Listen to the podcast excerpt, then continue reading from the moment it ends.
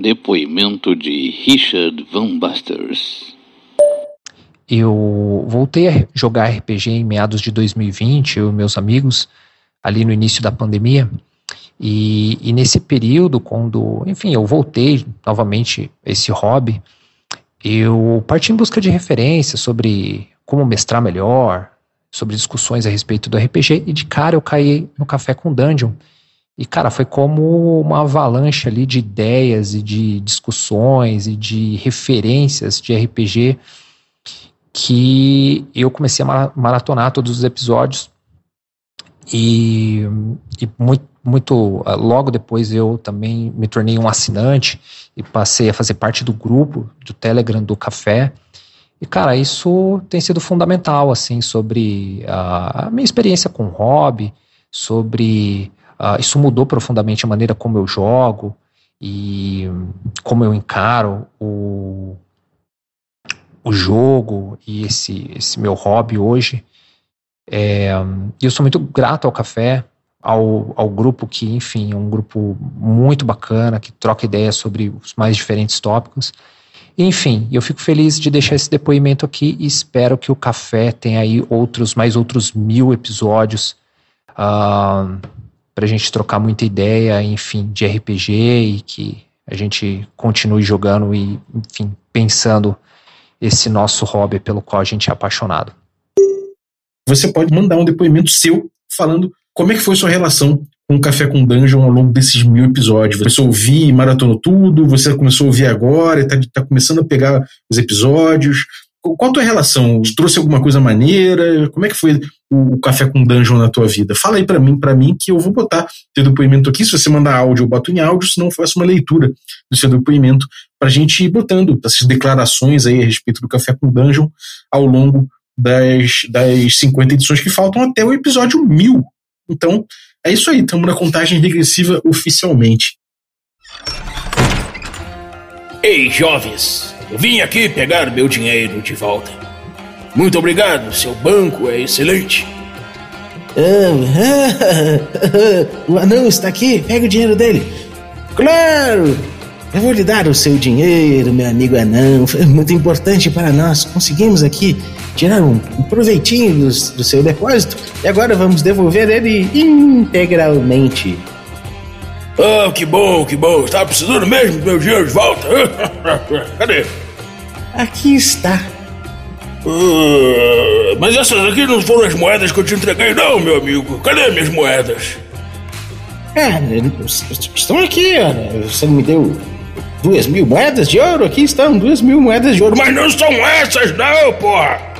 Eu te dei outra, tinha uma carinha aqui de um rei aqui de lado, agora você tá me dando uma aqui de uma, uma dama. E não é isso aqui, eu te dei outras moedas, meu amigo. Mas. Mas. Que mais o quê? Cadê minhas moedas? É, amigo. Não saber nada de economia às vezes é foda.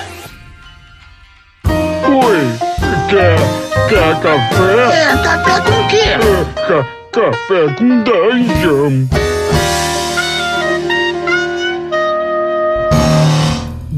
Bom dia, amigos do Regra da Casa. Estamos aqui para mais um Café com Dungeon. Para sua manhã com muito RPG. Meu nome é Rafael Balbi. Eu tô aqui bebendo um delicioso café da Ovelha Negra. Que, cara, tá se mantendo estável no mercado aqui. Tá, pô, com um mercado bom, gostoso, agricultura familiar. Pô, um esquema de produção aqui, pô, muito legal. Que, pô, vale muito a pena. Se você quiser tomar um café delicioso como o meu na, nessa manhã com muito RPG, né? Você pode ir lá em ovelhanegracafés.com.br e usar o cupom Dungeon Crawl, que aí eu te passo. Quer dizer, que aí você bebe com desconto. Se você quiser um desconto ainda melhor, eu te passo um cupom. E esse cupom vai ser só para assinante. Você pode se tornar um assinante a partir de 5 reais. Você vai lá em picpay.me barra café com dungeon e assine o podcast.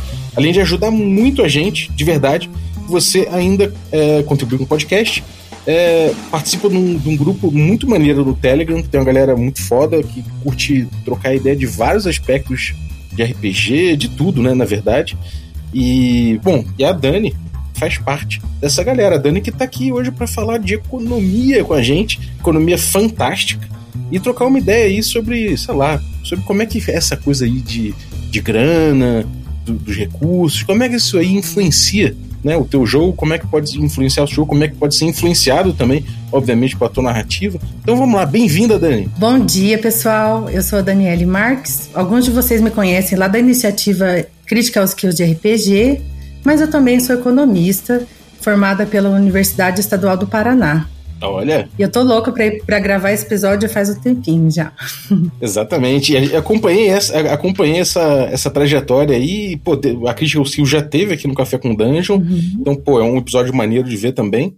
E, cara, pô, muito legal ter você aqui para falar sobre esses assuntos, porque a gente conversa bastante sobre isso, né, Dani, no grupo. Sim, é um prazer voltar aqui. Obrigada pelo convite. É nóis. O que, que você tá bebendo hoje?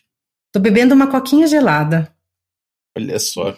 A água negra do capitalismo. É. é quem, quem não gosta, né? Pois é. é.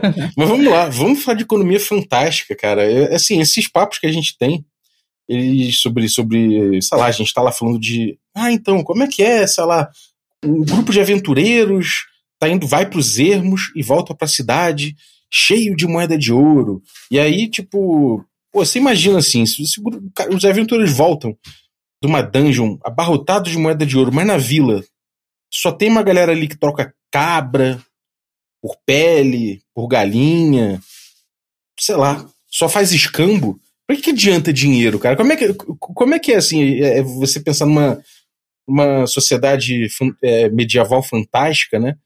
Como é que uhum. funciona esse negócio assim? Normalmente a economia era escambo, começa a mudar? Como é que, como é, que é a economia num, numa sociedade medieval e como é que a gente pode pensar isso num cenário fantástico?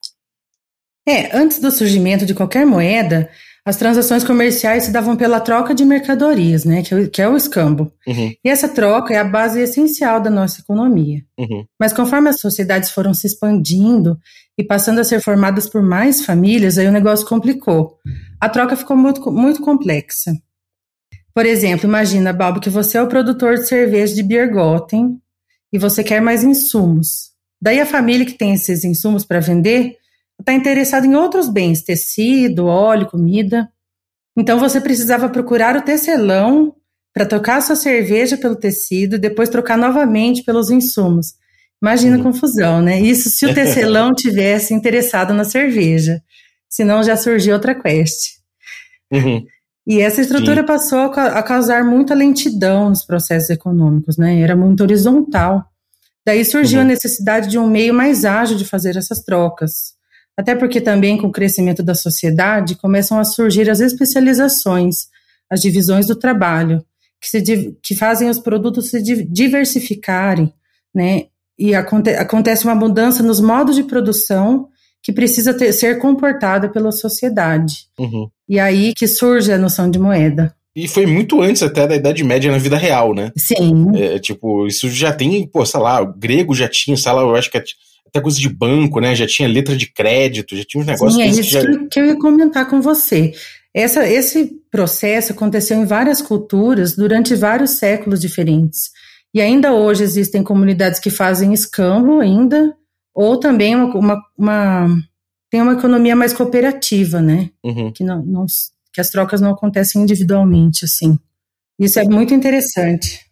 Sim, e é curioso que a gente pode pensar que, sei lá, no mundo antigo tinha, tinha cidades que, porra, que estavam lá com moeda tudo vapor, mas, uhum. sei lá, você chega na Idade Média, né, sei lá, você pega Irlanda, né, e teve até uma questão que, que sei lá, a gente, é, a gente pôde ver isso no, no episódio sobre sobre um jogo que tava. Um, um jogo de um board game mesmo, né? Triunfos uhum. de Tarlac.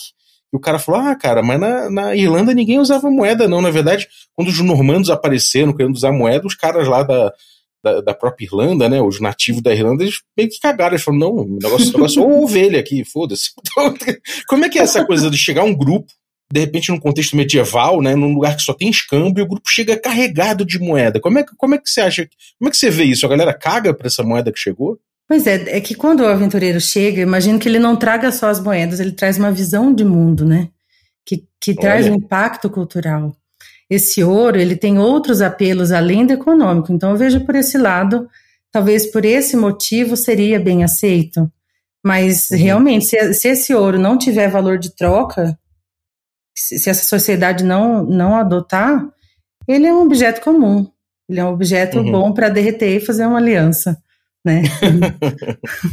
Sim, é, porque tem essa coisa também, né? Sei lá, você vê isso em, muito em, em seriado, tipo, sei lá, é tipo Vikings, ou. Na verdade, sei lá, é, eu, eu pelo menos vi isso em Brand Cornwell.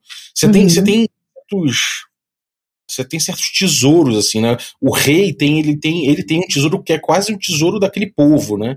Isso. Que é tipo, sei lá, uns cálices, umas correntes, uma, às vezes um monte de moeda, umas coisas que servem. Por que, que eles escolhem ouro? Por que, que ele fala assim, não, eu quero ter ouro aqui? E por que que isso, às vezes, o povo não está negociando esse ouro? Por que esse, esse ouro não circula? Uhum. Né? Por, por que isso, né? Então, como você comentou, é, isso é muito interessante mesmo. Na Mesopotâmia, né? Surgiram moedas antes de Cristo, milênios antes de Cristo, e na Idade Média que foram surgir em alguns lugares da Europa, né? Mas essa questão do, do senhor feudal ter a, ter a riqueza dele, o dinheiro, era uma questão também de status. O ouro, ele era muito, os metais preciosos, ele era, eles eram muito desejados por causa do brilho, do, do difícil acesso, né? E também uhum. tinha o romantismo da glória e da conquista do ouro. Isso, junto com a, uhum. com a, durabilidade do material e até mesmo questões religiosas, influenciavam esse, esse apelo todo. Olha. Pois é, tipo assim, desde a da antiguidade era associado, associado com divindades esses metais. Uhum. Então tinha um apelo muito maior, mas também o senhor feudal precisava de ouro para outras coisas, né? É, que fim que ele dava esse ouro? Ele usava então? Ele, ele botava em circulação? Como é que era? Então, ele tinha que manter o feudo dele, né, as produções de dentro do feudo dele, porque ele que bancava os insumos. Ele também tinha proteção dele para fazer, então ele tinha que pagar esse exército pelas armas. Também, grande parte também era reservada ao clero, né?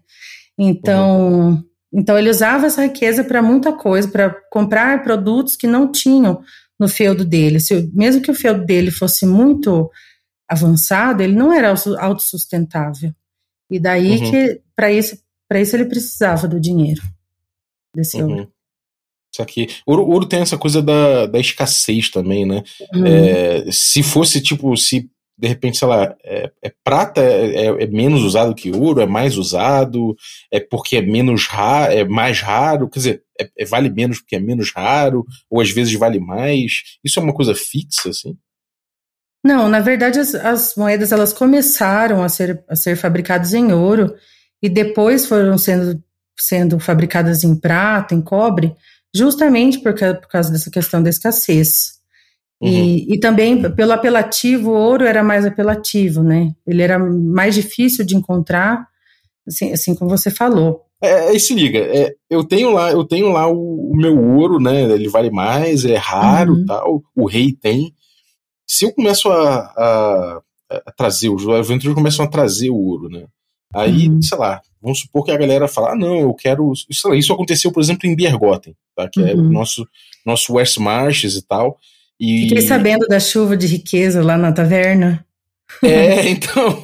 Muito bom. É, o, que, o, que acontece, o que acontece, né? O, o, no DD antigo, os grupos vão aos ermos para tentar pegar tesouro e eles ganham level com tesouro. Uhum. Mas, de forma geral, também no, no Hexcrawl, né, que a gente joga, que é tipo. É, esquema Wars Masters também, para quem não tá ligado, é tipo, é um jogo de exploração, né? E, e vários times podem passar pelo, pelo, pelo, pelo local ali, né? Então, uhum. É, várias pessoas diferentes jogando e, e, trazendo riquezas. Só que é uma coisa clássica, um tropo né, desse estilo, que você tem ali um, um último ponto de civilização, né, distante muitas vezes do resto da civilização, uhum. e que fica meio no meio dos ermos, né? Um local meio abandonado. Ali, no caso, no, no Bergotten, a gente tem a Vila da Frasqueta, que é uma vila produtiva, ali onde ficam uh, se protegendo os servos da gleba, por ser um uhum. local perigoso, que tem passaralho da serra, né? Que é o urso coruja, tem, sei lá, tem dragão, tem um monte de coisa. Eles se protegem. Da, da humanidade ali, né? É, exatamente. Eles se protegem na paliçada ali, corre pra paliçada uhum. e, e, tenta fazer o que dá. Então, assim, aquela, os servos da gleba ficam ali e eles estão sobre, sobre a. É, eles são. Eles trabalham né, no manso senhorial, de forma geral, que é onde uhum. o senhor tem lá, manda, manda eles trabalhar, então a população servil. Quando o grupo volta, os grupos começam a voltar, começa a ter dinheiro na praça. E aí eu falei, bom, eu vou começar a trabalhar aqui a uma certa cobiça, né? Eu vou trabalhar uma certa cobiça. se você tem ali uma burguesia incipiente, mesmo, mesmo ali eu botei que, que, que eventualmente você poderia ter um reflexo ali. Né? Então tinha gente ali produzindo, uhum. por exemplo, sei lá, espada, armadura, para vender para aventureiro. Né? Sim. É, esse cara cobraria mais porque apareceu mais, mais ouro? De repente ele consegue ampliar sua produção? Né? É, isso, isso é uma dúvida que eu tenho, porque foi o efeito que eu botei. Eu botei que a galera que vende infraestrutura para os aventureiros começou a crescer o olho para aquele tesouro. Certo. Ainda que alguns estejam fazendo isso por mera, por mera vontade de. Como é que é? Por mero. Como é que é? Não é usura, é por mera cobiça. Uhum. Vários outros estão ali porque tem planos com. Ah, já que tem gente com ouro aqui, eu posso de repente usar o ouro para tal coisa. Como é que seria esse cenário? Como é que você enxerga esse cenário, essa evolução desse cenário? Assim? Você acha que, que a gente fez certo em Bergotten de tentar inflacionar e fazer com que algumas pessoas queiram construir infraestruturas maiores para poder ter, receber mais aventureiros e tirar mais dinheiro deles. Isso seria uma coisa normal? Ou você acha que esse dinheiro seria de alguma forma esquecido, repelido, ou sei lá, é, extorquido? Não sei, não sei. Como é, que você, como é que você enxerga uma evolução dessa? Eu achei muito interessante esse aspecto. Eu acho que o Biergotten, ele está ali numa na aurora da, da idade do ouro, né, da, da moeda. Então, isso na narrativa pode abrir muitas portas. Tem vários, vários aspectos para a gente poder introduzir, né? Uhum. Quando os personagens voltam ricos e fazem chover ouro na taverna, né? Eles causam de desequilíbrios econômicos. Mas se o volume de grana que, que entrou na cidade não for maior do que a oferta de, desses produtos, então não, provavelmente não vai causar inflação. Só que pode uhum. ocorrer essa, essa inflação, como que eu posso colocar artificial, que é dessa expectativa dos trabalhadores desse feudo, né, que fazem as uhum. armas uhum. e tudo mais. Então, e isso acontece no Brasil até hoje. Por exemplo, vou fazer um paralelo aqui. A década de 80 foi a década perdida, né? Inflação galopante. E depois disso, o brasileiro ele se acostumou com, com a reajuste constante dos preços e agora o comerciante ele ajusta antes de chegar o ajuste para uhum. que quando chegar ele não, não precisar aumentar de novo. Então isso cria, então isso cria uma inflação assim, ele, ele cria inflação real, mas assim por esse motivo artificial, né, das expectativas uhum. deles. Então eu acho muito natural que os produtores das armas e, e o, os outros também eles queiram especular esse ouro que está chegando na cidade. Mas se, uhum. se, acontecer, se esse encaixe acontecer certo, se o volume de grana que, que entrar na cidade não for maior do que a oferta do, dos produtos e serviços, não vai dar ruim. E uhum. também tem a questão, tem outras questões para gente, a gente teorizar em cima, que eu achei muito legal aqui, eu estava pensando mais cedo. Uhum. Não é possível, tipo assim, afirmar com certeza se vai, se vai ter inflação, por causa que a gente, porque muito desse ouro vai entrar no investimento também uhum. dessa cidade. Então, tudo pode acontecer dependendo das ações desses jogadores, né? Não, então, é, e, e tipo, é natural então que entre uma, um dinheiro ali, no mínimo, seja uma mudança de cenário, né? Alguma coisa vai acontecer, então. Não é muito difícil que o cenário ele continue assim, a galera ignore o fato de que tem ouro ali dentro, né? Ah, mas com certeza. Sabe o que eu fiquei imaginando? Tipo, onde que, essa, onde que esse ouro vai cair? Vai cair na mão de quem? Porque uhum. se, entrar, se entrar no senhor feudal, provavelmente vai ficar parado, né? Não, vai, vai ficar com o restante do, do tesouro dele. Mas e se entrar para a galera do feudo, que é mais pobre? Sabe? Uhum. Quais mudanças sociais extra, extraria? Será que eles contratariam é. um, um, grupo de mercenários para assassinar o senhor feudal? É, isso, isso então... pode dar, isso pode dar motivo ao surgimento de um grupo, né, social importante, né, alguma coisa Sim, assim. Com né? certeza, com certeza. Os próprios, os próprios, os próprios aventureiros podem fazer ali um, um, um motim, não, né, mas uma, uma guerra civil de repente. Né? é. Agora, o, o, olhando para para pessoa que não tem tanto poder, ou sei lá, você é um servo da gleba, você é um camponês, né? E você tá ali naquela paliçada, de vez em quando você sai de manhã para proteger, se você vê algum perigo, você volta correndo para a paliçada, você, você trabalha para de, de vez em quando vir um funcionário do, do senhor você dá parte da tua grana para ele, né? Você dá parte da tua produção para ele. Uhum. Às vezes vem um bandido, você leva outra parte. E, e você normalmente ali tá trabalhando com pouca coisa, né? Para que um, um, camponês, né, ele, ele teria uso para moeda? Ele teria dentro das relações feudais, assim, teria uso para moeda? Eu imagino que que sim, porque será que ele que ele supre todas as necessidades dele dentro do feudo? Será que com esse, esse dinheiro a mais ele não vai começar a pensar nos desejos dele? Ou quem sabe ir embora dali? Ou uhum. tomar esse feudo? São vários caminhos que, que eles podem tomar, né? Uma narrativa, uhum. assim, que pode enriquecer muito. Mas a questão da escassez também do, do metal. Porque, assim, no D&D, no Caves também, no Caves você vai ter que me falar se sim ou não. Mas a moeda, ela pesa 56 gramas, né?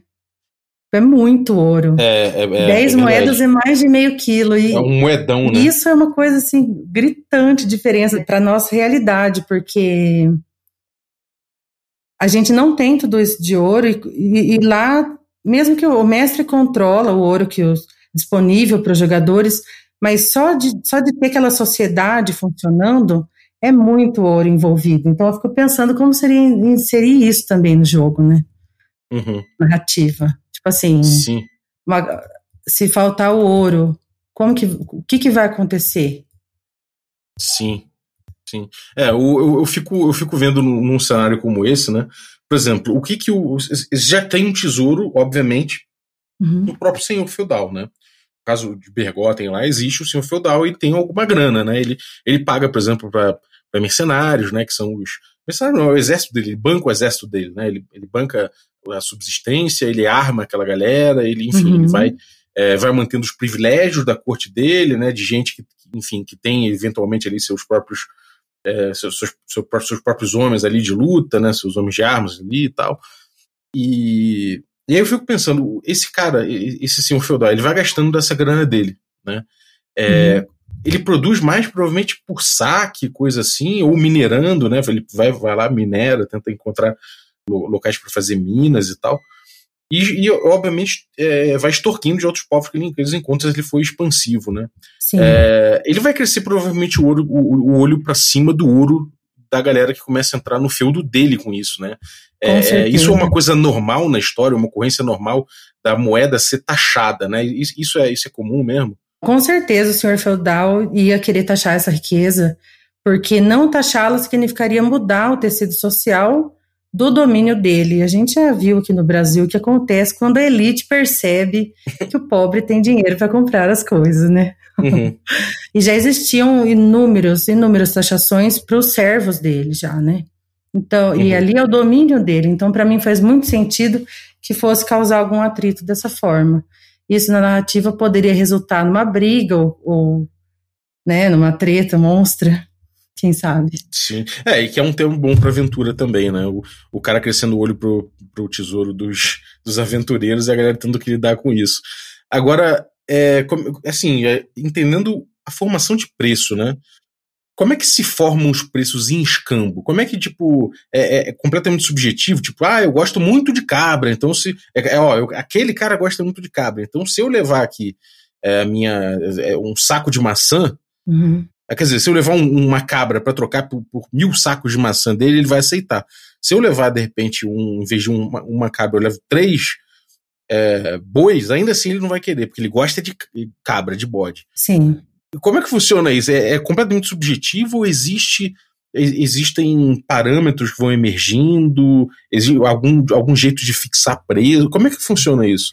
Então, antes disso era totalmente subjetivo, antes do surgimento da moeda ou do, do, conceito da moeda como nós conhecemos. Uhum. Era o valor de uso, né? O que, o que era útil para você e o que era útil para o outro. Uhum. Só que também a gente deve levar em consideração que, as, que a sociedade, nesse, nesse contexto, ela não tem, não é muito diversificado os produtos dela, certo? Uhum. Depois que os modos de produção vão mudando, que aí o pessoal vai se especializando, e é assim que surge a necessidade da moeda. Agora, agora como é que é essa coisa de formação de preço, né? Sei lá, a gente está num, num sistema ali que as pessoas estão fazendo escambo, estão trocando. Aí tem um cara que eu sei que gosta de bode, aí nesse caso vale mais a pena eu levar um, um bode para trocar com ele do que eu levar três galinhas, mesmo que às vezes três galinhas possam valer aparentemente mais, sei lá. É, é subjetivo mesmo no, no escambo a formação do preço? Ou, ou existe algum parâmetro, é, uma, alguma questão produtiva que, que, que deixa um, uma, um registro disso? Como é que funciona? Então, antes da, da noção da moeda como nós conhecemos, esse valor era totalmente subjetivo, era o seu valor de uso, sua preferência mesmo, a sua necessidade naquele momento. Nós devemos levar em consideração que, algo, que naquela época, aliás, nesse estágio, o, os produtos não, não são variados. Quando isso começa a uhum. acontecer, que a, que a sociedade se expande, e aí surgem as especializações e os novos produtos que causam desejo além da necessidade, aí isso começa a mudar, começa a surgir a necessidade desse parâmetro. Ah, então, então acaba, acaba que a moeda também tem a ver não somente com uma circulação maior de, de produtos, mas também com, uma questão de desejo, então, não é somente de utilidade, né? Com certeza, ao invés de ter um tipo só de sapato, você tem vários. E aí uhum. o desejo que o desejo junto com as suas necessidades vão vão nortear essa escolha econômica sua. Uhum. E aí, ao contrário do escambo, então, que não tem um padrão, é, você começa a ter um. Você começa a ter o ouro, então, surgindo, e o ouro ele acaba fixando melhor o preço. Como é que se forma o preço agora com o ouro? Então, antes do ouro, existiram várias moedas mercadoria. Eu até imagino que Biergotten deva estar nessa, nessa fase, mais ou menos. Você me corrija se eu estiver errada. é, porque esse processo da, da, moeda não foi do dia para a noite, né? Vários meios de pagamento foram, usar, foram usados no decorrer de séculos e culturas diferentes. Na uhum. verdade, ainda como eu comentei, ainda hoje existem sociedades que o escambo ainda é praticado. Uhum.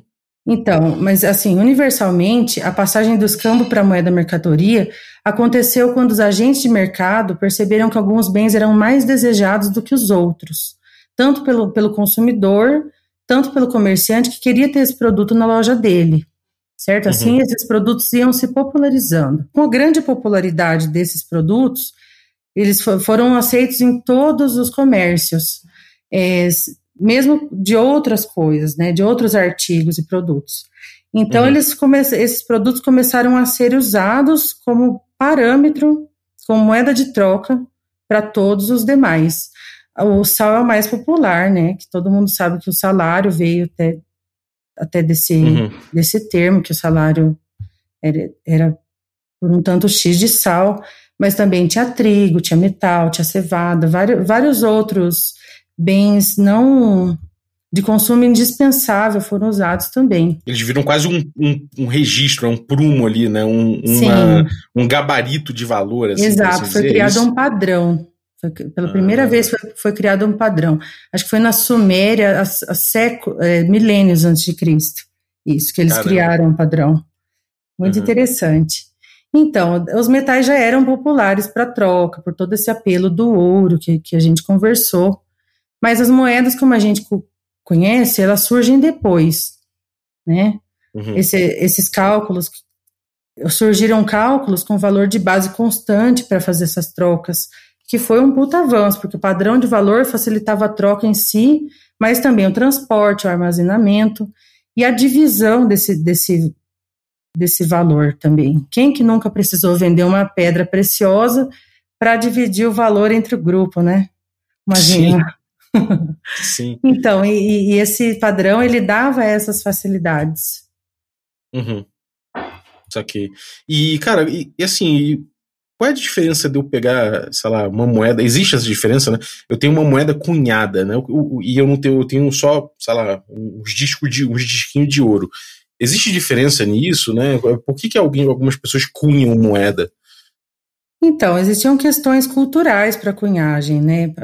Ou era a cara do governante, ou eram elementos assim que eram importantes para aquela sociedade, a cevada, o trigo, eram, eram questões culturais, mas a diferença na prática é que os malandros, eles, eles raspavam a moeda de ouro que não era cunhada e, e faziam novas moedas. E aqui ah. eu estou sendo advogada do diabo dando ideia para os aventureiros. Você faz Mas... uma raspinha, diminui o peso dela é, e a, na teoria ela continua valendo. Ah, ah. é, é, porque tem um desgaste natural da moeda, né? Eu imagino Sim. que uma moeda de ouro, por exemplo, que é, uma, que é uma, um, um metal que é, é meio mole, né? Meio. Não sei uhum. se é poroso, mas acho que é poroso. É, ele desgasta fácil, né? Então vai saindo no teu dedo o ouro, né? Sim. E aí a galera fazia festa. Entendi. Agora, e esse lance de tipo, olha, é, você tem aqui, é, sei lá, você tem aqui um, uma espada, você vai fazer uma espada. Uhum. Aí o cara chega e fala: então, essa espada aqui custa tanto. Eu vou fazer uma porrada de espada para você, você me contratou para isso, né? E uhum. eu sou um, sei lá, eu sou um ferreiro, eu sou líder da guilda dos, dos ferreiros, sei lá. Então vamos fazer uma empreitada aqui para fazer uma porrada de, de espada pro, pro senhor. Uhum. É, como é que, como é que você tem uma como é que é, é construída essa relação de mercado, né? Tipo, é, é, era, uma, era feita uma guilda, isso era alguma regular, tinha alguma regulamentação, ou, rei, ou tinha uma livre concorrência que o, o, rei chegava e falava, não, eu quero, quero contratar fulano que vai me fazer mais barato. Como é, como é que era essa, essa, essa questão no, no surgimento das cidades, ou em cidades que começaram a utilizar ouro? Assim? Então, no, no, começo das cidades não havia regulamentação, mas no feudo sim, até tinham esses tributos, né, esses, esses impostos que o senhor feudal cobrava. Mas é, mas no, no início mesmo das, das cidades, que, que isso aconteceu, das cidades europeias, né, que aconteceu no, uhum. no final ali da Idade Média, dessa época feudal, isso não era regulamentado. Então o, o, o rei comprava com, com, qualquer um assim. É, ele, ele podia fazer uma. Claro que com o passar do tempo, alguns comerciantes foram tendo mais notoriedade, né? E tudo mais, fazendo a fama, mas não tinha nada assim que, que regulamentasse a atividade econômica realmente. Uhum. E, e, dentro das, das corporações e tal, não, não rolava um. Ó, oh, você pode cobrar tanto, você não, você é aprendiz, você não pode cobrar tanto. Rolava uma parada assim. Ah, eles, faz, eles contratavam os aprendizes e claro que os aprendizes não, não dividiam os lucros pela metade com eles, né? Tinham essas restrições da, da hierarquia de produção mesmo, não era, não era uma, uma questão governamental, vamos dizer assim. Uhum. Isso não, não era ainda regulamentado, Entendi. né? É, não era planificado, não tinha um plano para isso, né? Eu rolava espontaneamente. Era muito horizontal.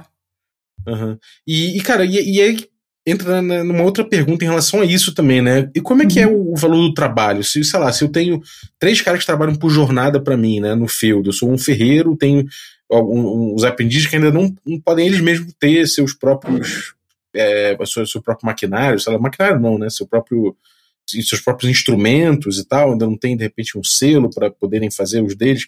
Como uhum. é que uhum. é medido esse trabalho, né? Tipo, ó, você vai ganhar em ouro, ou esse cara ganha também é, em, em, sei lá, em escambo e só ganha em ouro que negocia com um lord. Como é que é? Puta, aí você me pegou em balde. É, é, é, uma, é uma dúvida mesmo, né? Porque o cara que trabalha para o ferreiro, né, ele, ele de alguma forma tem que ter o trabalho dele pago, né, precificado, Sim, assim, de alguma forma. Eu não sei se, tipo, se, se rola um. Se, se de repente ele não ganhava, né? Ele, ele não ganhava em ouro, né? Ele ganhava em escambo, sei lá, ou por, sei lá, você fica na minha casa, você vai ter, vai comer aqui, você vai ter tudo. Mas o dinheiro, né? Ele, eu vou, eu vou, vou usar o dinheiro para outros comerciantes e o rei, e, ou o lord, né? Mas não vou usar o, o, o dinheiro com com, sei lá, com, com, gente que não, que não tá nesse, nesse, nesse contexto de, de compra e venda ou uhum. é, de, da aristocracia, sabe? Pensando, isso é uma dúvida que eu sempre tive, assim. Interessante. Bom, eu sei que eles pagavam muitos impostos, né? Todos eles. Uhum. Mas os, os aprendizes, agora eu não me lembro se eles recebiam uma parte menor, claro, ou se eles, ou se eles só, só subsistiam, né? Daquele trabalho. É, devia ter as duas coisas, né? Provavelmente. É. E também esse, essa, essa negociação, senhor, se é escambo, acho que nessa parte de transição, eu acho que deveria ser muito individual, individual né? Uhum. Assim, muito, muito eh, de caso para caso. Sim. É, até porque não devia ser. Não, é, é, por mais que devia ter umas cidades inchadas, né? Tipo, sei lá, Londres. Devia ter uhum. uma porrada de. Tem até o, o, gerador, né? Aquele gerador que o Bruno Miller trouxe no, no, no episódio aqui, do, do Mapeando Skyfall. Uhum. Aliás, ele falou sobre o próprio, na verdade, ele teve um episódio sobre o próprio gerador, né? Lá ele, coloca, você coloca o tamanho da cidade e ele calcula quantos sapateiros teriam, por exemplo. Mas mesmo, mesmo um cenário, é bem foda. Né? Interessante. Em, em, relação às estimativas de uma cidade medieval. Mas você vê que, tipo, comparado com o mundo de hoje, né, é muito pouco, assim, né? Pouco. É, é, tem mais é... gente viva do que já morta, né? Então, pra gente ter uma comparação. é, é, mais, é mais do que muita gente pensa, né? Tem, tem, tem gente que acha que só tem um sapateiro num feudo, num feudo imenso, às vezes não é verdade. É. É, é, é uma porrada de, de, gente fazendo sapato, porrada de gente fazendo várias coisas. Mas ainda assim é um, é um número menor, né? É aquele número que provavelmente todos se conhecem, sabe? Então, imagino que deve ser, é, deve ser, deve ser bem, bem individualizado mesmo. Agora, e, e quando entra nessa jogada, as joias, o, as gemas, é, sei lá, se, em Bergotta a gente tem procurado substituir, né? Em vez de botar moeda, a gente tenta botar mais outros, tipo relíquias, né? Relíquias, sei lá, de outros tempos, ou de uhum. povos que tentaram invadir os ermos para conhecer os segredos dos titãs, então tem estátuas e, e, sei lá, mais, mais isso do que ouro, de forma geral. Uhum. Como, é, como é que é quando aparece, sei lá, uma gema, ela entra, sei lá, uma joia, uma parada assim. Ela entra como um, como um bem que vai fazer dote, né? Ela vai fazer esse, esse, esse tesouro dos senhores e tal. Ou ela Sim. também entra no negócio? Ela entra facilmente como, como um item de, de negociação? Então, por ser muito valiosa, ela poderia entrar no, no, como em, numa negociação mas é, é muito difícil quantificar. Você poderia fazer isso pelo peso, mas e a raridade daquele item? E a preciosidade uhum. dele por outras questões, por exemplo, aquela esfera de prata, né? Como que você ah, quantifica? Sim. Você poderia pesá-la, mas ela não vale o mesmo tanto que o mesmo peso em moedas de prata. Sim. Ela é muito mais valiosa do que aquilo. Então, é, é, eu acho que é muito subjetivo também, de peça para peça. Sim. É, então, e aí por isso ela talvez seja pior para usar do que uma moeda, né? Então, essa, essas pedras, esses bens que eles são muito mais difíceis de trocar e, e de, de deixar eles líquidos, né? Para você poder gastar esse valor em outra coisa. Uhum. Então, ele, ele tem essa desvantagem, apesar do valor altíssimo, certo? Uhum. Mas, assim, para precificar, é eu acho muito complicado mesmo. É, e aí, é, o normal, então, os, avent é, os, os aventuros voltam com uma joia. A joia parece foda, mas ela é tão, pou, tão pouco líquida, né? Você consegue tão, usar tão pouco ela no mercado uhum. que, assim, seria, seria de se esperar que o, que o grupo pudesse engabelar, e tudo bem, engabelar pode acontecer, mas o, o, normal é que o grupo perca dinheiro nessa troca, né? Se ele quiser Sim. trocar por uma coisa mais líquida, é, é, você trocar alguma coisa por liquidez vai fazer com que você perca dinheiro de forma geral? Provavelmente, porque onde que ele vai trocar uma esfera de prata um valor imensurável? Ele vai ter que vender por um, por um valor menor do que ele atribui. É o normal, né? Então, mas ele tem isso mas ele tem a vantagem da liquidez com as moedas, né? Então aí o cara fala, ó, oh, eu tenho aqui um, uma orbe de, sei lá, de, de uma orbe, uma orbe de, de, de ouro aqui, de valor inestimável, e o cara fala assim, ah, amigo, mas de ouro não é um mau exemplo, né, de repente, porque ouro você pesa e vê o que é, mas sei lá. Então, mas mesmo que seja uma orbe de ouro, o fato dela ser uma orbe rara adiciona valor nela. É, ela, não, ela, não, valeria a mesma coisa do que o mesmo peso em ouro. É, é mas eu falo um, um rubi do tamanho do meu punho, e aí todo mundo, nossa, não sei o que, mas, mas aí o cara uhum. falou, ó, tudo bem, o valor é, é, é, imensurável, é inestimável, mas eu vou estimar aqui que eu vou te vender por 200 peças de ouro. O cara falou, o quê? 200 peças de ouro nisso? O cara, é, amigo, é isso ou nada, eu sou o único que pode pagar isso aqui, né? Então é, é, é o que eu imagino. Pega larga, né? né? É, é, isso mesmo. ou você morre de fome, né? É tipo, da sua necessidade. Mas isso é muito engraçado, porque isso, essas coisinhas, é, coisas pequenas, elas mudam o jogo muitas vezes, né? Elas uhum. influenciam demais as decisões do jogador. Eu acho isso interessante, tem um potencial enorme, assim. Uhum. Agora, de forma geral, assim, né? É, existe um equilíbrio, né, sei lá, prata, ouro, existe um equilíbrio, as coisas, tipo, eventualmente a prata num, num cenário pode valer mais do que o ouro, porque você teve, sei lá, muitas, é, naquele, naquele localzinho ali, você teve muitas minas de ouro sendo descobertas, ou porque, sei lá, é, ficou mais difícil você extrair prata do que ouro. E, e, isso, é flutuável de forma geral ou não costuma acontecer também? O, o de forma geral, o ouro é, ele, ele, é normal que ele seja mais valioso que a prata. Então, o apelo cultural do ouro ele é muito forte desde a antiguidade, como eu comentei, né? Uhum. Então, isso adiciona um valor também ao ouro a mais. Só que a questão da escassez é, é, é o mais importante. Se, se num cenário que a prata fosse mais escassa, ela poderia provavelmente valer mais do que o ouro. Talvez esse apelo todo seria da prata e não do ouro, né? Não sabemos o que ah, veio entendi. antes, se foi o apelo ou se foi o valor. Uhum. É, eu acho que tem até em Dragonlance, eu acho, não tenho certeza agora, mas pelo que eu me lembro, o Dragonlance ele tem a, a prata valendo mais que o ouro. Aí, ó. A prata deve ser mais difícil. É, provavelmente. Provavelmente a prata é mais. Deve ter aqueles motivos lá, né? De tipo, sei lá, esse negócio de Dragonlance com, com lua, os bagulho enfim, lua normalmente associada com prata, deve ter um rolê desse aí, eu não lembro agora. Sim, na verdade, a primeira é. moeda que surgiu dessa da Mesopotâmia, o, o ouro era associado à divindade do sol e a prata da lua. No cristianismo, uhum. a gente vê que é muito comum, né, o ouro na Bíblia e tal, que é associado à divindade, ao puro, mas esse apelo do, dos metais desde antes, é isso aí mesmo. Uhum. É maneiro. Agora, você tem o, sei lá, você tem aí uma companhia de mercenários. É foda que eu fico eu fico flanando aqui pelos assuntos, você deve estar tá, deve tá louca, porque eu vou e não, volto né, nas vamos que vamos, Mas... quem souber responde, quem não souber você corta. é, como é que é essa coisa? Tipo, eu sou, sei lá, eu sou um líder mercenário, tá? eu tenho uma companhia de mercenários. E, e aí eu vou lá pro rei e falo, então, pra você manter aqui o meu exército, eu vou te cobrar, sei lá, tantas moedas de ouro por mês e tal. É, o soldado ele ganha também ouro, ele, o soldado ganha ouro nesse ponto. Eu, eu calculo por, por, ouro porque é quanto que eu, que, que eu vou ter que arrumar de outras coisas para dar para ele. É, como é que é isso aí? Então, no, no feudo, vamos usar de exemplo, né, para dar um parâmetro, o, o senhor feudal ele tirava o dinheiro do, do serviço, né, uhum. da, da massa trabalhadora. Então, esse, esse era o, financiamento, o grande financiamento dele, era, era essa exploração. Esse dinheiro com certeza tem que sair de algum lugar. Uhum. Nesse caso, era, do, era do, do lucro né, em cima dessa exploração. Então, tipo, o cara do o cara que fez o, o sei lá, o maluco que, fez, que faz queijo, ele paga uma grana pro senhor. O cara que faz não sei o que, ele paga uma grana só por, por estar ali, né, no, no lugar protegido por ele.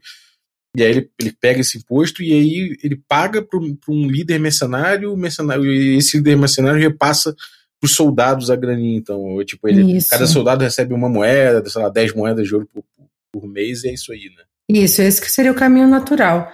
Mas também os, os servos, eles, eles ficavam com parte da sua produção como pagamento. Às vezes eles nem pegavam dinheiro ou davam dinheiro para o senhor. Essa troca era direta. Era só, era só de mercadoria mesmo, né? Sim. Sim. É mais no contexto burguês. É isso, né? Eu, acho que uma coisa importante quando você está jogando ali, vai pensar na tua cidade, é entender quanto que o comércio é quente ali, né? O quanto que, é, que, que, a, que aquela, aquele grupamento ali acabou desenvolvendo a, a necessidade de ter uma moeda, né? De, de ter um meio de, de troca, né? E aí, enfim, se tiver muita necessidade, provavelmente vai aparecer algum mecanismo desse que seja por sal, que seja por moeda, que seja por algum elemento. Com certeza. E se não tiver, provavelmente vai ser aquele esquema do senhor sentar em cima do seu tesouro, ficar ali é, com aquilo ali e cobrando, e o resto da galera fazendo escambo e ele cobrando mercadoria, né? Isso mesmo. Ou chegam os aventureiros, distribuem ouro, e mudam a realidade desse, de, é, desse filme. Sim. Agora, e num cenário de fantasia, cara, é, você, você vê, tipo, que, sei lá, tem um, um, um, mago que faz ouro, um mago que faz não sei o quê, um, um tesouro de um dragão, né? Esse tipo de, de possibilidade, você vê isso isso gerando alguma, alguma mudança assim no, tipo, no cenário econômico geral, é, companhias sendo feitas para isso, né? Porque assim, uma coisa é você falar, ah, eu tenho uma mina de ouro ali, né? E aí uhum. você vai na mina de ouro e você vai ter que cavar, vai ter que pegar, extrair o ouro, enfim, fazer a limpa do ouro, eventualmente fazer a tua cunha lá do ouro. Outra coisa é você sair para explorar outros povos, né? Que a Roma fez muito. Saiu aí por aí, acabava com os outros povos, pegava o, o, o loot deles, né? E ficava uhum. com eles. Como é que é num cenário desse assim, né? Tipo, em que você de repente teria tanta abundância, né? De, de ouro, de prata, de não sei o quê. Seria o normal isso tudo perder valor, assim, tipo, e, e, de repente você ter sempre uma coisa diferente disso para se buscar. Tipo, ah, então, num cenário onde você tem tanta, tanta criatura com tesouro, com ouro, prata, não sei o que, seria normal que tivesse ainda uma outra coisa que a galera valorizasse como raro, como, sei lá, um, uhum.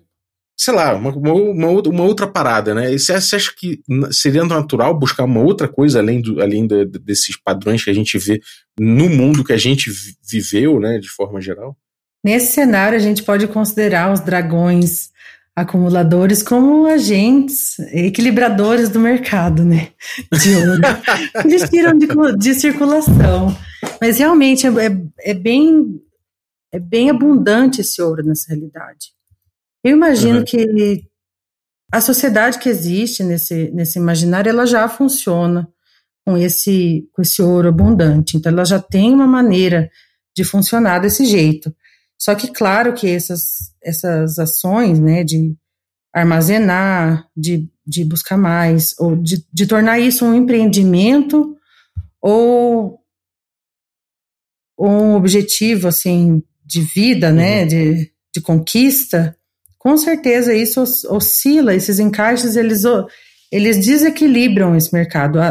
O grande desequilíbrio acontece na demanda e na oferta certo? Uhum. Se a demanda não ultrapassa o que é ofertado, os bens, os produtos, não tem, não tem inflação, mas existem outras, muda outras mudanças, talvez sociais, né? Uhum. E, por exemplo, o, o, cervejeiro que pegou o ouro, ele pode contratar um aprendiz, ele, como a gente conversou, eles podem contratar mercenários para matar o senhor feudal. Pode fazer mas, ferramentas melhores, né? Com certeza. É, e aí tem uma coisa muito louca disso aí que é o seguinte: é, você tem ali o teu, você tem ali o teu, o teu cenário com ouro, com não sei o que, você acumulou dinheiro, né? Você é um aventureiro, você acumulou dinheiro, ou você é um senhor, você acumulou o teu dinheiro ali e tal. Dragão, tudo bem, o dragão ele fica sentado em cima. Uhum. Mas eu, eu vi um, um, um, seriado sobre Roma, por exemplo, né? De que teve um teve um imperador ali que gastou muita grana e saiu gastando grana mesmo para tentar manter, conseguir apoio popular, né? Uhum. Então ele saiu botando, sei lá, fez, abriu a arena, botou os jogos lá no Coliseu, fez não sei o quê, faz um, saía fazendo, segue uma gastação desenfreada para poder conseguir apoio político ali. Uhum. É, o que que, o que que normalmente um cara, um, um, um soberano, né, um, um senhor feudal, ou pode ser um imperador romano, não sei o quê, se o cara acumula muita grana, né, vamos supor que já começaram a aparecer os aventureiros, eles começam, começam a cobrar grandes aventureiros, ele começa a se encher de dinheiro, começa de repente ali a ser um, um, um sorvedouro né, dessa grana toda. Uhum. É natural que ele fique sentado em cima disso e ostente isso, ou, ou, ou, que ele faça alguma coisa com esse dinheiro. O que eu quero saber é o seguinte, efetivamente, uhum. como é que ele transforma esse dinheiro em poder para além do prestígio de ter dinheiro? Talvez eles façam como os nossos bilionários, né? Realmente sentam em cima de muita grana. Bom, os exércitos são uma forma grande né, de, de investir esse dinheiro para aumentar o poder. Mas também, se, se, esse senhor for esperto, ele faz, ele faz um reinvestimento na, no feudo dele. Ele tem várias opções. Ou ele senta em cima mesmo. é, eu, fiquei, eu fico pensando porque tinha um cenário de Porto Príncipe. Uhum é um cenário de City Crawl que a gente jogou também com Caves, né? É, nesse cenário você tem ali é um, é um, outro, é um outro estilo, não é exatamente é, medieval, fantástico. Ele é, uma como se fosse uma cidade-estado, né? Ele era, era uma cidade-estado, na verdade, controlado por muitas casas comerciais, né? Que tinham uma, é, guerras políticas silenciosas entre si. algumas controlavam, tipo, como se fossem. Ah, então, essas famílias aqui elas controlam a produção aqui agrícola, outras elas são das corporações de ofício, são determinadas coisas. Tem uma Sim. outra família, e elas faziam uma, uma oligarquia, né? Eles faziam uma, uma, eram, uma, eram oligarcas ali naquele local. Uhum. É, ainda que fosse secreto, né? Então era uma coisa meio, meio plutocracia, assim, por um lado, porque rolavam uns esquemas meio, meio doido ali, mas tudo bem. Uhum. Eles, uma dessas famílias estava acumulando muito dinheiro, né? E acabou que eu fiquei pensando, porra, é, ela vai ficar só aumentando o exército pra caralho, vai ficar aumentando o exército pra caralho, porque em volta ela não tava, ela não tinha nenhuma outra cidade, não tinha nada muito, até muito distante, ela não tinha nada para invadir, sabe? É, uhum. É, e, sei lá, eu nem queria pensar que necessariamente seria uma, um cenário de invasão de outros povos, sei lá, tava meio de saco cheio Sim. disso. Então resolvi fazer que eles resolveram bancar grandes navegações, sabe? Legal aí. Ou, ou tipo, é, eu fiquei bom. pensando, eu, eu passou pela minha cabeça, né? Grandes Esse navegações. é um investimento porque... bom para se fazer, né? Que eu, eu comentei de, de fazer investimento no próprio comunidade dele, para aumentar, mesmo aumentar o poder econômico, mas, mas também o poder, poder político, né? Esse, uhum. esse tipo de investimento, assim, é muito. É, eu, era mais isso mesmo, saber, tipo, é, você, quando, quando tem muito dinheiro, é importante você para é, manter isso, é importante você fazer circular. O quanto que a própria circulação sozinha né, é importante para um, um determinado local, para uma determinada sociedade, para uma localidade como uma cidade-estado dessas. Sim. Bom, imagine que você está sentado em cima do teu dinheiro e o outro que, tá, que tem menos dinheiro que você está tá reinvestindo esse dinheiro está fazendo navegações, incursões com exércitos. Ele está fazendo o dinheiro trabalhar para ele, né? Do, uhum. Dessa é forma. É sempre relacional, né, cara? Não tem jeito. Sim, exato. Você não tem como. É, por, eu... por, mais que eu tivesse forçado ali, é, é, é o Porto Príncipe, né? É, é, aquilo gera umas CNTP que não são muito realistas, né? Sim. Sim, no fundo, sim. sempre tem uma questão política com o outro que você tem que estar tá com mais exército que ele, você tem que ter né, mais coisa ali do que ele. Né? Com certeza. É porque ele sozinho com o ouro, se ele não tiver onde gastar, se a sociedade não expandir, não se especializar, ele não vai ter outros produtos para adquirir. Então ele depende da, da evol... não gosto da palavra de evolução, mas ele depende dessa expansão da sociedade. Uhum. E se ele detém toda a riqueza, não tem outra pessoa que pode fazer esse tipo de investimento, né? Uhum, sim. E, bom, então também tem aquela coisa, né? É, se, se no fundo você tem uma sociedade que ela é descapitalizada de certa forma, sei lá, todo mundo faz escambo, e o rei, o, rei, o senhor, sei lá, ele na verdade ele só tem mais cabeça de gado do que, do que os outros, né? Do que, do que o. É, sei lá, ele, ele tem muitas cabeças de gado. Mas uhum. ele não tem capital, ele não tem exatamente dinheiro, ele não tem. Não tem liquidez. Muito né? acumulado. É, exatamente. Uhum. É mais difícil numa sociedade de escambo você transformar é, os seus bens em, em, poder do que numa moeda, numa sociedade capitalizada, por assim dizer, em termos de, de moeda. É, o escambo ele causa essa lentidão nos processos, fica muito horizontal, né? Então, era com certeza isso gerava mais lentidão ainda, você não ter um você não ter esse, esse essa liquidez, certo? Uhum. É, porque então essa liquidez era um fator de desenvolvimento um rápido, assim. pagando com bois apenas, né? Você tem que transformar isso em outro ativo que esse exército esteja interessado. Uhum. Então é mais uma quest no meio, né? Adicionando quest aí. Sim. Então, então é, ter liquidez e ter, ter moeda acaba sendo um fator de desenvolvimento importantíssimo, assim. Com certeza. Ah, olha só, isso é uma coisa que é uma percepção que. É, você agiliza os processos econômicos, né? Uhum. Então, tudo acontece mais rápido. Esses investimentos nas especializações. Na verdade, esse, esse, essa mudança do modo de produção que teve que ser comportada por, por aquela sociedade que cresceu, e daí surgiu a moeda, essa, essa liquidez que você consegue, que é divisível, você consegue fazer ela equivaler exatamente ao valor atribuído do bem, né? Você não precisa uhum. ficar dividindo a gema, por exemplo. Uhum. Pô, muito doido. Agora, mudando aqui, tipo, indo para outro cenário de fantasia possível, que é fantasia já não antiga ou medieval, mas uma, uma fantasia mais futurista, né? Tipo, uhum. imagina que a gente tá, tipo, num cenário não muito diferente do que a gente tá agora, né? Que a gente tem aquele 1% ali levando mais grana do que jamais uma, uma elite jamais teve, né? No, no mundo pois é. é. Essa galera, né, que tem um capital muito concentrado, é, no fundo, eles têm, eles têm, estão sentados em cima do dinheiro, né?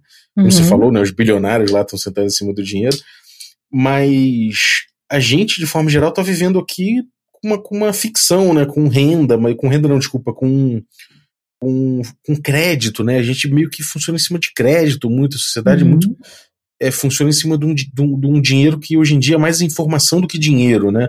É mais um, um, balanço por assim dizer, do que um dinheiro que não tem lastro, não tem nada, é uma informação, Sim. né? Uhum. Como é que é essa questão, tipo, num cenário cyberpunk, né? É, de extrema concentração de renda. Como é que funciona essa coisa do crédito? No, no fim das contas, a gente está fazendo escambo de informação, é isso? De balanços? É, como, é que, uhum. como é que é essa parada? Qual o fundamento dessa, dessa parada? É, é o lastro, ele nada mais é que uma garantia, né? Uma, um atestado de que, de que aquela moeda ou ativo ele tem valor.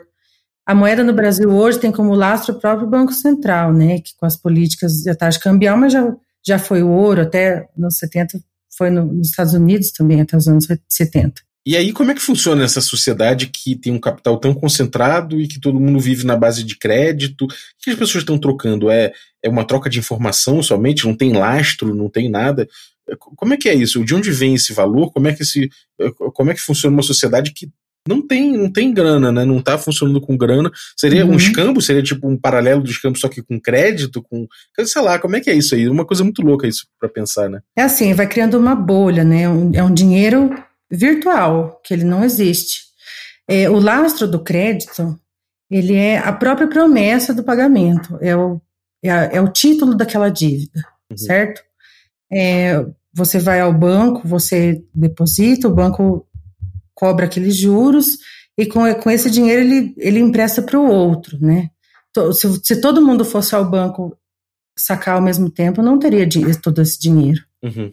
Então você meio que mistura, né? Você tem o você tem a tua moeda que tem um lastro, você tem aquele parâmetro, mas você tem essa parte que, que não é tangível, assim, que, que te dá uma insegurança né, no, em 2008 teve a crise imobiliária dos Estados Unidos, que tudo cresceu, todos os preços imobiliários, mas a renda não cresceu de verdade junto, né? Uhum. Isso foi criando uma bolha que uma hora estourou. Uhum.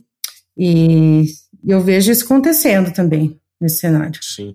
É, e aí é aquela coisa, né? Você você está trabalhando com um dinheiro e informação nesse ponto é tipo, ah, então o lastro do crédito é a confiança, né? E a confiança, na verdade, você acaba tendo, sei lá, é, é eu, lembro quando eu, eu, li sobre o iníciozinho da, da do, uma das coisas que permitiu que acontecesse a, a bolha imobiliária uhum. é que você não, os bancos não emprestavam tanto dinheiro para as pessoas comprarem é, imóveis nos Estados Unidos, até que você teve uma um bill lá no, no sei lá como é que é um não sei se é uma medida, é uma medida, né, uma medida governamental uhum. que acabou criando um seguro, né? O, o, governo assegurou os bancos de fazerem esses empréstimos.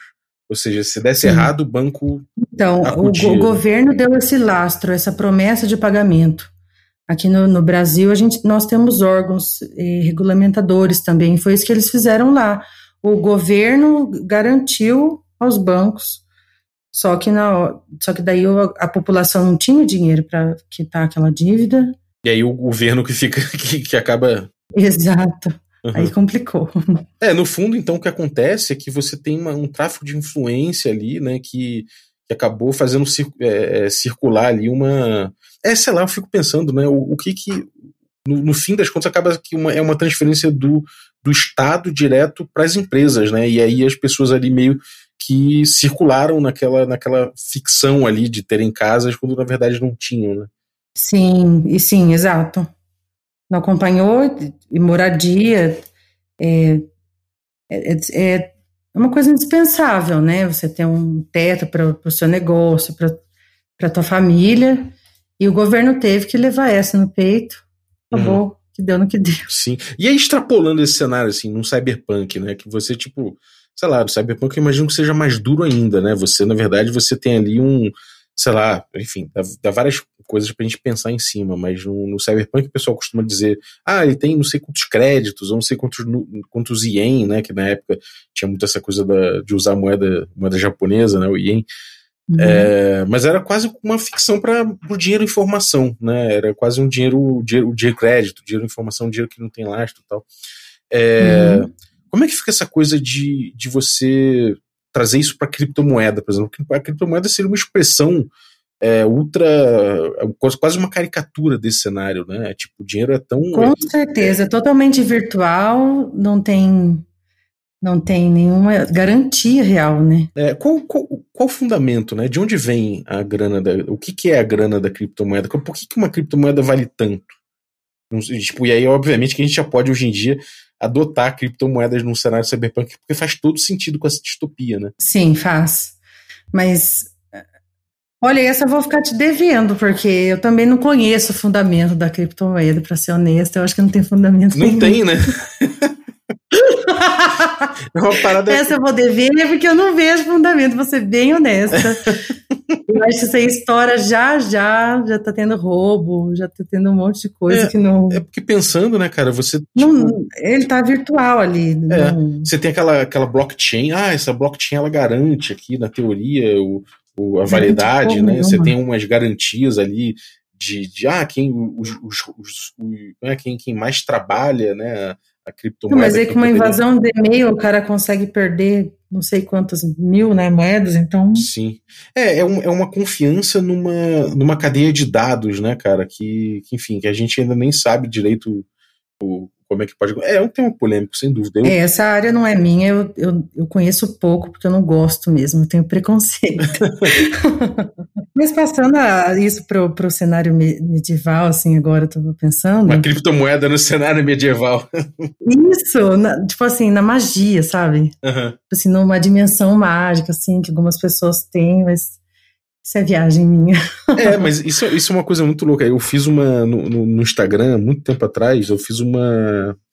Eu fiz uma, uma enquete com a galera. Eu perguntei, e aí, como é que você manda, faria uma criptomoeda num cenário de fantasia medieval? E aí teve, acho que foi o Tomate que mandou uma, uma ideia, né, de que você teria magias cifradas ali, né? Uma... Que foda! Onde que tá isso pra eu ler?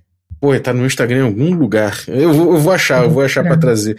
Mas foi muito louco. E, a, uma das versões, né, possíveis, assim, que era mais ou menos o que eu tinha pensado, mais ou menos também, de que você teria, uhum. você teria é, magias cifradas ali, né? Ele, ele botou Sim. do outro jeito, ele botou que teriam, enfim, uma galera que tomar, tomaria conta disso, e aí isso teria, cada, cada pedacinho da magia eu teria um valor. Nisso, quem tem acesso à magia faria uma uma ponte ali com Sim. quem não tem, né? É, é, porque a gente pensa que o lastro do, do de uma criptomoeda é, medieval, poderia, de fantasia medieval, né? Poderia ser justamente hum. o, o segredo de uma magia, ou o segredo de um poder, o segredo de alguma coisa, né? Então, sei lá, você Sim. tem uma magia Wish. Porra, Wish é foda, né, cara? Você fazer um desejo. Só que essa magia, ela tá fragmentada em mil pedaços que podem se fragmentar sozinhos em mais mil, né? Como fazem as, com, as, com as criptomoedas, né? Então, uhum. porra, obviamente você tem ali, quando você descriptografa um negócio daquele, você tem um pedaço da magia descriptografada. Nossa, você vai juntando. Mas é Nossa, foda, eu né? amei essa ideia. Amei. é, mas eu, é, eu, não sei, eu não sei exatamente se cabe, se cabe com fundamento. Caberia. Caberia. Caberia.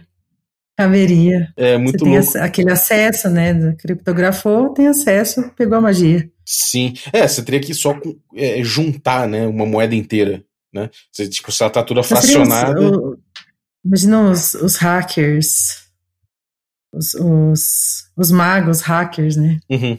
Querendo aprender magia na criptomoeda. Muito bom. Sim. É, bom, e aí você, uma pergunta que eu faço é o seguinte: é, a criptomoeda, a moeda é, é, é, meio que dinheiro informação, né? Porque ele, tá, uh, ele é criptografado, uhum. ele tem a realidade por, ser, por, por você ter que descriptografar ele, fazer um investimento ali, é, descobrir o segredo dele, quando você descobre, descriptografa, ele vira uma moeda, etc. E aí tem toda essa questão Uhum. do blockchain que garante, né? Porque é, uma, uma- é, um, é um sistema que você precisa, enfim, eu nem sei dito como é que funciona, mas é é- são várias, vários documentos que você na rede tem que. é, e a grande maioria deles é, vão dizer, mais de 50% dele diz que aquele documento é válido, ele é válido e você Uhum. teria que ter tanta capacidade de computação para mudar mais de 50% do, daqueles dados ali que não seria virtualmente impossível. Então, isso, na teoria, seria o que, o que faria aquilo ali ser, é, ter garantia, né? Mas, porra, é muito louco a gente pensar que, é, pô, isso aí é, uma, é um substituto do dinheiro, no fim. Não é dinheiro, né? Isso é um substituto do dinheiro. É, uma, é, um, é, é- é- o dinheiro é um valor, é, uma, é algo que dá para que pode ser facilmente trocado, ele tem um valor nessa troca. Uhum. Então, se a gente tivesse tomado outro percurso além do metal, seria outra coisa, mas ah, esse seria o princípio de, da troca, né? De ter valor de troca. Uhum. Então, eu acho que poderia ser substituído. Claro que na nossa realidade, não no futuro próximo, né? Nem Sim. É, então, você médio. vê, num, num, num, sei lá, numa loucura, assim, você vê dinheiro sendo substituído por alguma outra coisa, tipo, sei lá, é, alguma outra relação, as pessoas. sei ou, ou a única possibilidade que a gente tem é ou o dinheiro ou o escambo. Uhum. Não, olha, o, o dinheiro, eu acho que ele não vai virar outro material para ser trocado é, pessoalmente, assim. Uhum. Porque todos, todos os, os materiais, to- todos esses recursos, eles são finitos, né?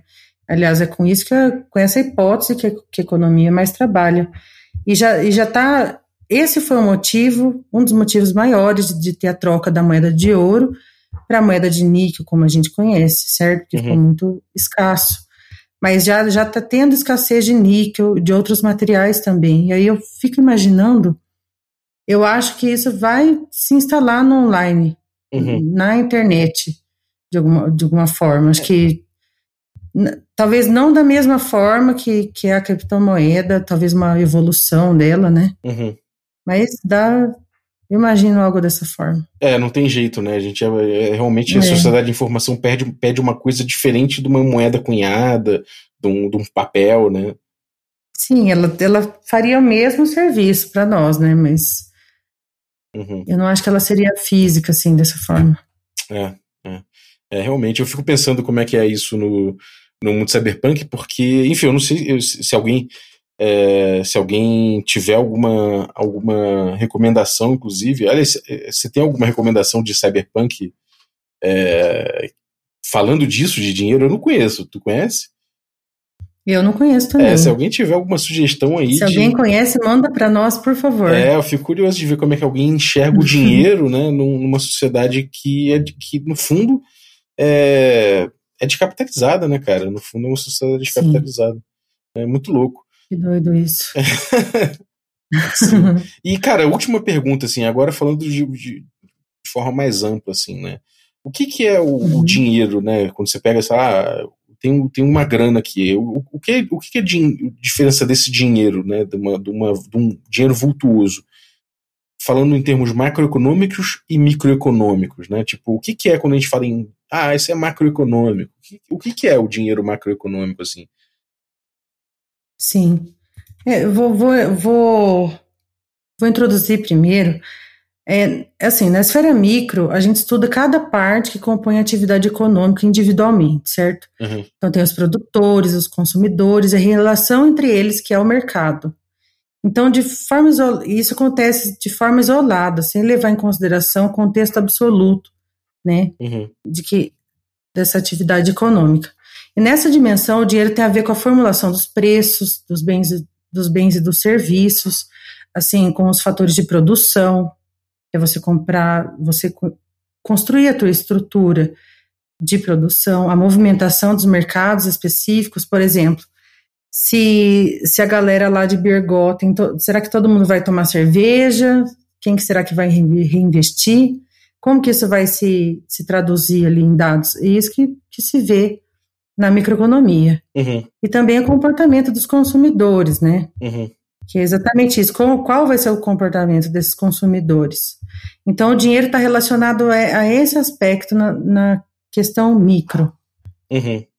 Na macro, a gente diminui o zoom. Né? A, a análise é sobre grandes agregados, como a renda, o produto, a despesa. E aí, tipo, investimentos, níveis de preços gerais, taxas de juros, que, que, a taxa de juros é o preço do dinheiro, né? uhum. né? A taxa de câmbio, comércio internacional. E tudo gira em torno do dinheiro, mas a análise não é só quantitativa, é qualitativa também. Qual, tipo assim, qual que é o impacto dessa, dessa chuva de ouro em Birgotten, né? Uhum. Como que isso se, se traduz na qualidade de vida, no desenvolvimento econômico que vai, dar, que vai para além do crescimento econômico, que se, se traduz em cifras, né? Uhum. Tipo, como que isso vai afetar aquela sociedade? E nessa esfera, o dinheiro tem esse, esse outro aspecto, ele, ele não é só monetário, certo? É, é, interessante. Então acaba que, no fim das contas, as coisas se comunicam, né? Mas o, o, Sim, o dinheiro utilizado, utilizado em esferas mais globais, assim, globais no sentido do, de pegar todo aquele ambiente, né? Ele é, ele é essa, uhum. essa grana macroeconômica, né? E é possível, Isso. é possível, assim, tipo. É, eu não sei se eu estou fazendo uma dicotomia que não existe, né, no fim das contas, é, em relação a isso. Mas a pergunta é: se do contexto microeconômico, né, e aí eu estou botando aventureiros e tudo mais, né, é, uhum. que fazem uma grana do caralho, não sei o quê. Existe algum jeito uhum. da microeconomia é, acabar impactando muito, muito severamente a macroeconomia, né? Tipo, as decisões da, da macroeconômicas elas serem pautadas por algo que emerge ali daquele cenário? Isso é normal? Ou o normal é as decisões macroeconômicas ser uma coisa verticalizada, vem de cima para baixo, planejado? Como é que funciona isso? Na verdade, o macroeconômico, geralmente, ele vem depois de levar o mi, todo o micro em consideração, né? Ah, que o, essa atividade econômica entre os agentes, é elas que, são elas que formam a base da nossa economia. Uhum. E esses números, quando eles são traduzidos para agregados maiores, eles nos dão diagnósticos de como que está essa sociedade e você faz análises, projeções para o futuro também. Uhum. Então está tudo interligado. É, então não é, não é uma dicotomia exatamente, né? Não, não é. Uhum. tipo assim, o, esse cervejeiro que, pe, que pegou o ouro e contratou um ajudante, ele está fazendo. O impacto é maior do que só monetário nessa sociedade. Sim. E aí entra o macro todas, toda essa análise, o que a cidade produz no total, a, a relação de comércio dela com as demais, tudo isso entra é. no aspecto ma macroeconômico. O dinheiro, no fim das contas, então, é um só, a gente só está falando de duas lentes de análise, assim, possivelmente. Né? Exato, exato. É, entendi. Ah, essa aqui. É interessante, cara. Maneiro. São parte de um todo, né? No, na microeconomia, gente, nós estudamos separadamente as partes do todo, e o macro nos mostra esse quadro pronto. Ele, é, você diminui o zoom apenas. Uhum.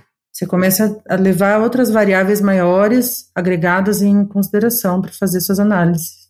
Pô, muito maneiro. Muito maneiro, cara. Agora eu tô, tô empolgado para fazer mudanças aqui em Birgotten.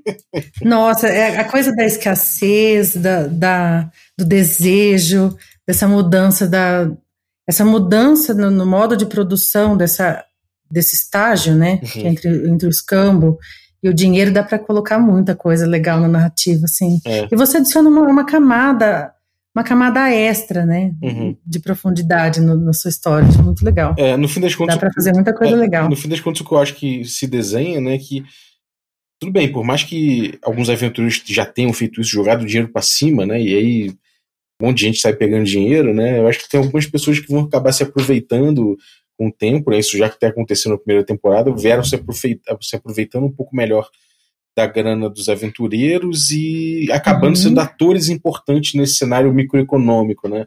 E... Sim, o bobo e o esperto são mais antigos que a noção de moeda, né?